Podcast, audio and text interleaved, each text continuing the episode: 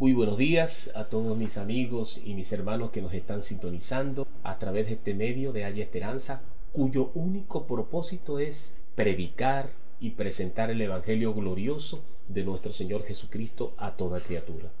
Le damos gracias al Señor porque has estado fiel siguiendo el mensaje de Dios y has estado buscando en, la profundidad de la palabra de Dios la sabiduría del Señor a través de su Santo Espíritu. La palabra que tenemos para el día de hoy tiene por título El equivocarnos es una opción. Y la referencia bíblica que vamos a estar tratando está en Primera de Pedro capítulo 2 16. Dice la palabra del Señor, como libres, pero no como los que tienen la libertad como pretexto para hacer lo malo, sino como siervos de Dios. Vamos a orar. Padre, te damos gracias en el nombre precioso de nuestro Señor Jesucristo por esta oportunidad que nos brinda en esta mañana mañana, Dios, de poder compartir y experimentar, Padre amado, la perfecta voluntad que podemos conocer a través de tu palabra. Te damos infinitas gracias por cada familia, por cada amigo y hermano que nos están escuchando, que están escuchando este mensaje, Señor. Y te pido, Padre, que este mensaje sea propicio para sus necesidades. Padre amado, gracias porque tú conoces el corazón de cada uno de nosotros, Señor, y sabes la necesidad que tenemos, Padre amado. Dios, en su infinita misericordia, no solo nos salvó mediante la gracia de nuestro Señor Jesucristo,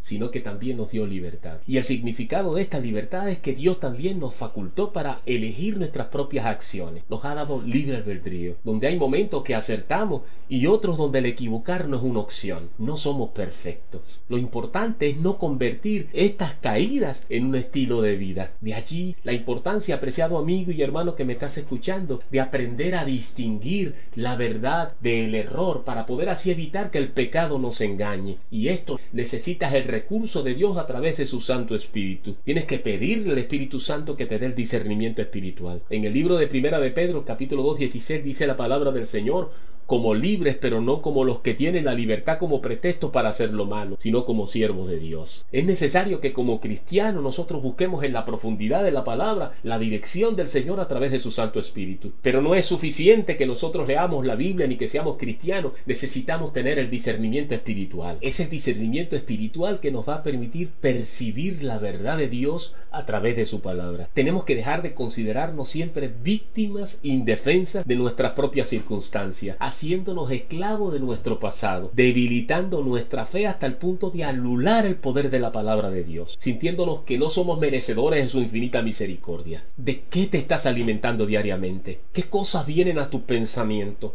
De todo eso que tú tienes en tu mente, esa es la manera como tú vas a actuar. Por eso dice la palabra de Dios en el libro de Hebreos 11:6, pero sin fe es imposible agradar a Dios, porque es necesario que el que se acerca a Dios crea que le hay y que es de los que le buscan. La fe es un arma poderosa que nos ha dado el Señor como medio de guerra espiritual para poder derribar todos los argumentos que se levantan en nuestra conciencia que son contrarios a la palabra del Señor. La libertad que adquirimos por la misericordia de Dios a través de la gracia de nuestro Salvador Jesucristo debe ir acompañada de la responsabilidad de entrar en conciencia del compromiso que asumimos de comprobar y experimentar en cada instante de nuestra vida la agradable y perfecta voluntad de Dios. Apreciado amigo y hermano que me estás escuchando, esto es una decisión que tú y yo tenemos que tomar. No esperemos que Dios haga esto por nosotros. La palabra dice en primera de Pedro 2.2, desea como niño recién nacido la leche espiritual adulterada para que por ella crezcáis para salvación. Pero solo esto es posible cuando determinamos ser transformados en la medida que somos expuestos a su palabra, renovando nuestra manera de pensar y nuestra manera de actuar. La palabra nos enseña en 2 de Timoteo, capítulo 3 del 16 al 17, que toda la escritura es inspirada por Dios y es útil para enseñar, para redarguir, para corregir, para instruir en justicia,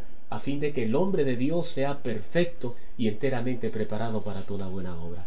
Quiero decirte, apreciado hermano y amigo, a través de la luz de las escrituras, que las caídas nos enseñan a reconocer lo pequeño, lo frágil, lo débil que somos para ser enteramente fieles y lo incapaz que somos de reconocer la perfecta voluntad de Dios. Sin embargo, nuestras caídas y nuestras aflicciones son utilizadas por nuestro Dios como un recurso para enseñarnos a confiar en su palabra como única fuente de sabiduría y que es capaz de sostenernos en medio de las adversidades que podamos estar pasando. En el libro de Mateo capítulo 7 del 24 al 25 dice la palabra, cualquiera pues que me oye estas palabras y las hace, le compararé a un hombre prudente, que edificó su casa sobre la roca. Descendió lluvia y vinieron ríos y soplaron vientos y golpearon contra aquella casa y no cayó porque estaba fundada sobre la roca. El peligro de considerarnos perfectos en nuestra propia opinión es que nos estamos haciendo dioses de nosotros mismos, usurpando el lugar que solo le corresponde a nuestro Padre Celestial. Estaríamos de esta manera irremediablemente transitando por la senda de la rebeldía, adoptando una naturaleza que es completamente contraria a la que heredamos de parte de Dios a través de la gracia que Dios nos ha enviado a través de su Hijo Jesucristo. En el libro de Proverbios capítulo 3 versículo 7 dice la palabra, no seas sabio en tu propia opinión, teme a Jehová y apártate del mal. La palabra de nuestro Dios nos enseña, nos exhorta a tomar decisiones acertadas a través de la sabiduría contenida en su palabra y que es manifestada en nosotros solo a través de del discernimiento espiritual. En el libro de Juan capítulo 16, 13 dice la palabra, pero cuando venga el Espíritu de verdad, Él os guiará a toda la verdad, porque no hablará por su propia cuenta, sino que hablará todo lo que oyere y os lo hará saber las cosas que habrán de venir. Diariamente estamos pasando por circunstancias que nos hacen dudar y preocuparnos hasta llegar a la angustia. Y hay cosas que por más que nosotros queramos, apreciado amigo y hermano que me escucha, que nosotros pongamos todo nuestro empeño en querer solucionar o hacer, no está en nuestras manos la solución. En el libro de Deuteronomio capítulo 30, en el versículo 1 y 2 dice la palabra, sucederá que cuando hubiere venido sobre ti todas estas cosas, ¿De cuáles cosas nos está hablando la palabra de Dios? La bendición y la maldición que he puesto delante de ti. Y te arrepintieres en medio de todas las naciones a donde yo te hubiese arrojado, dice Jehová el Señor. Y te convirtieres a Jehová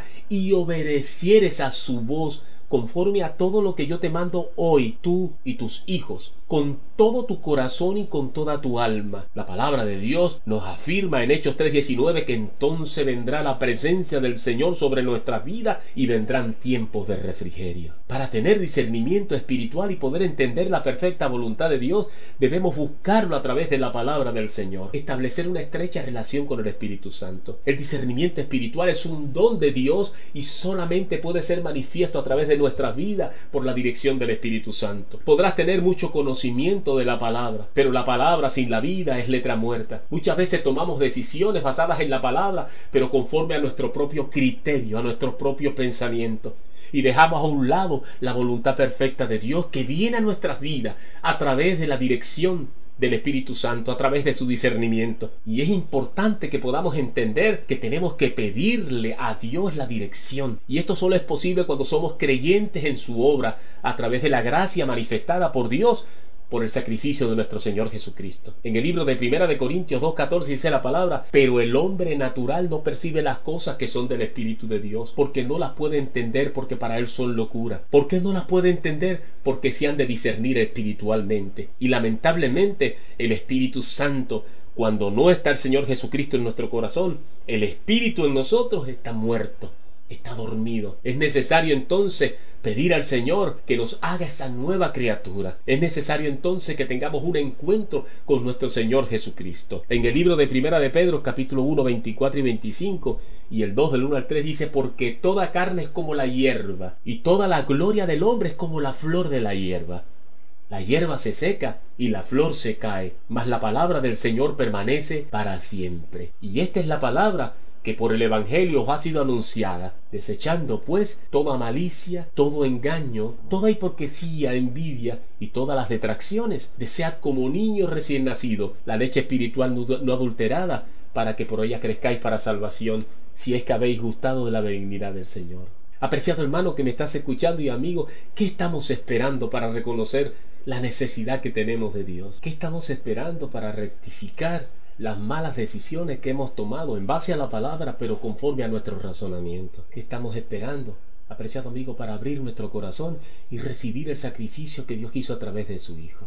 Es solamente a través de esa decisión que tú puedes tener al Espíritu Santo como tu ayuda, como tu más grande aliado de parte de Dios que te traerá el discernimiento para que puedas rectificar las sendas de tu vida y tomar decisiones conforme a la voluntad del Señor. En el libro de Romanos capítulo 10 del 8 al 10 dice la palabra mas, ¿qué dices? Cerca de ti está la palabra, en tu boca y en tu corazón. Esta es la palabra de fe que predicamos, que si confesares con tu boca que Jesús es el Señor y creyeres en tu corazón que Dios lo levantó de los muertos, serás salvo, porque con, el corazón se cree para justicia, pero con la boca se confiesa para salvación. Pues escrito está, dice el Señor, todo aquel que en él creyere no será avergonzado. No hay otro camino, no hay otro nombre debajo del cielo, dice la palabra, dado a los hombres para que podamos ser salvos. Él vino a marcarnos la senda de justicia y de amor manifestado a través de Dios. Él vino a traernos el camino, la senda que te lleva al corazón del Padre.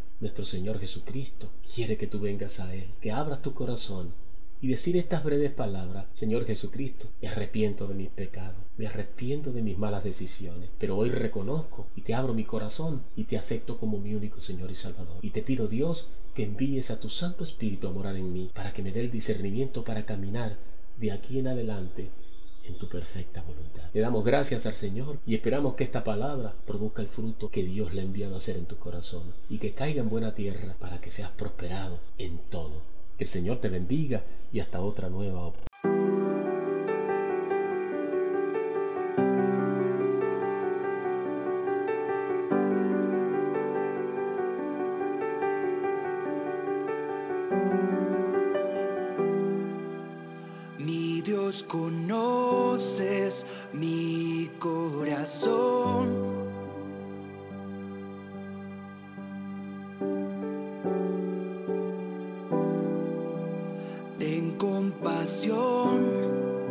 y quita mi dolor.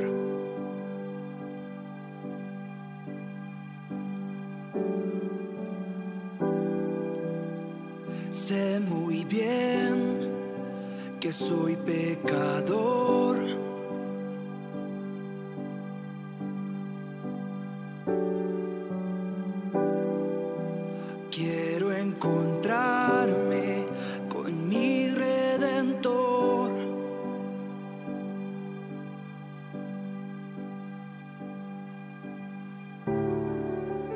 Renueva en mí tu espíritu, Señor. Yo me arrepiento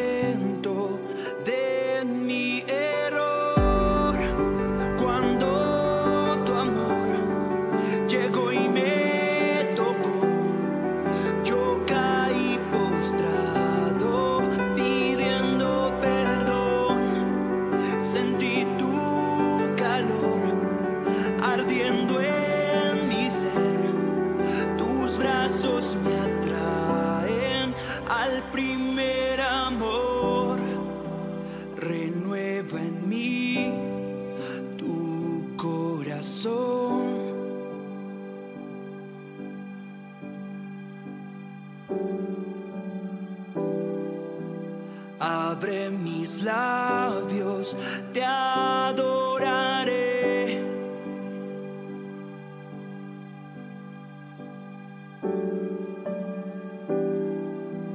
No hay más tristeza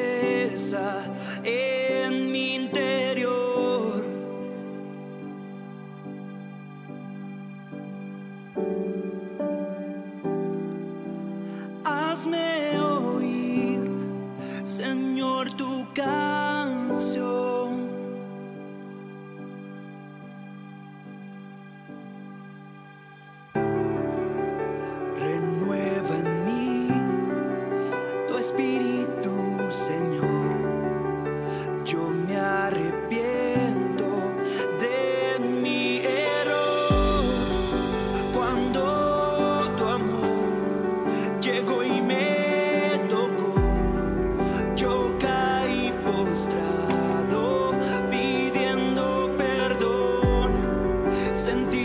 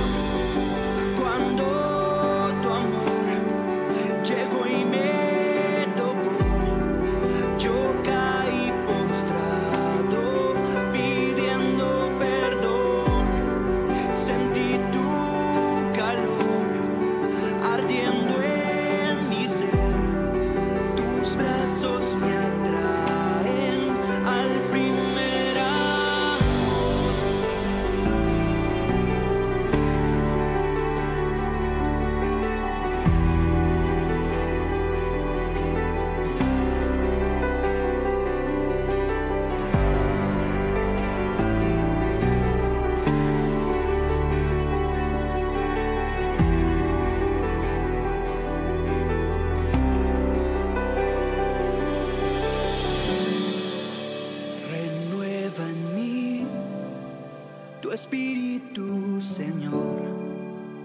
Yo me arrepiento de mi error. Renueva en mí tu espíritu, Señor. Yo me arrepiento.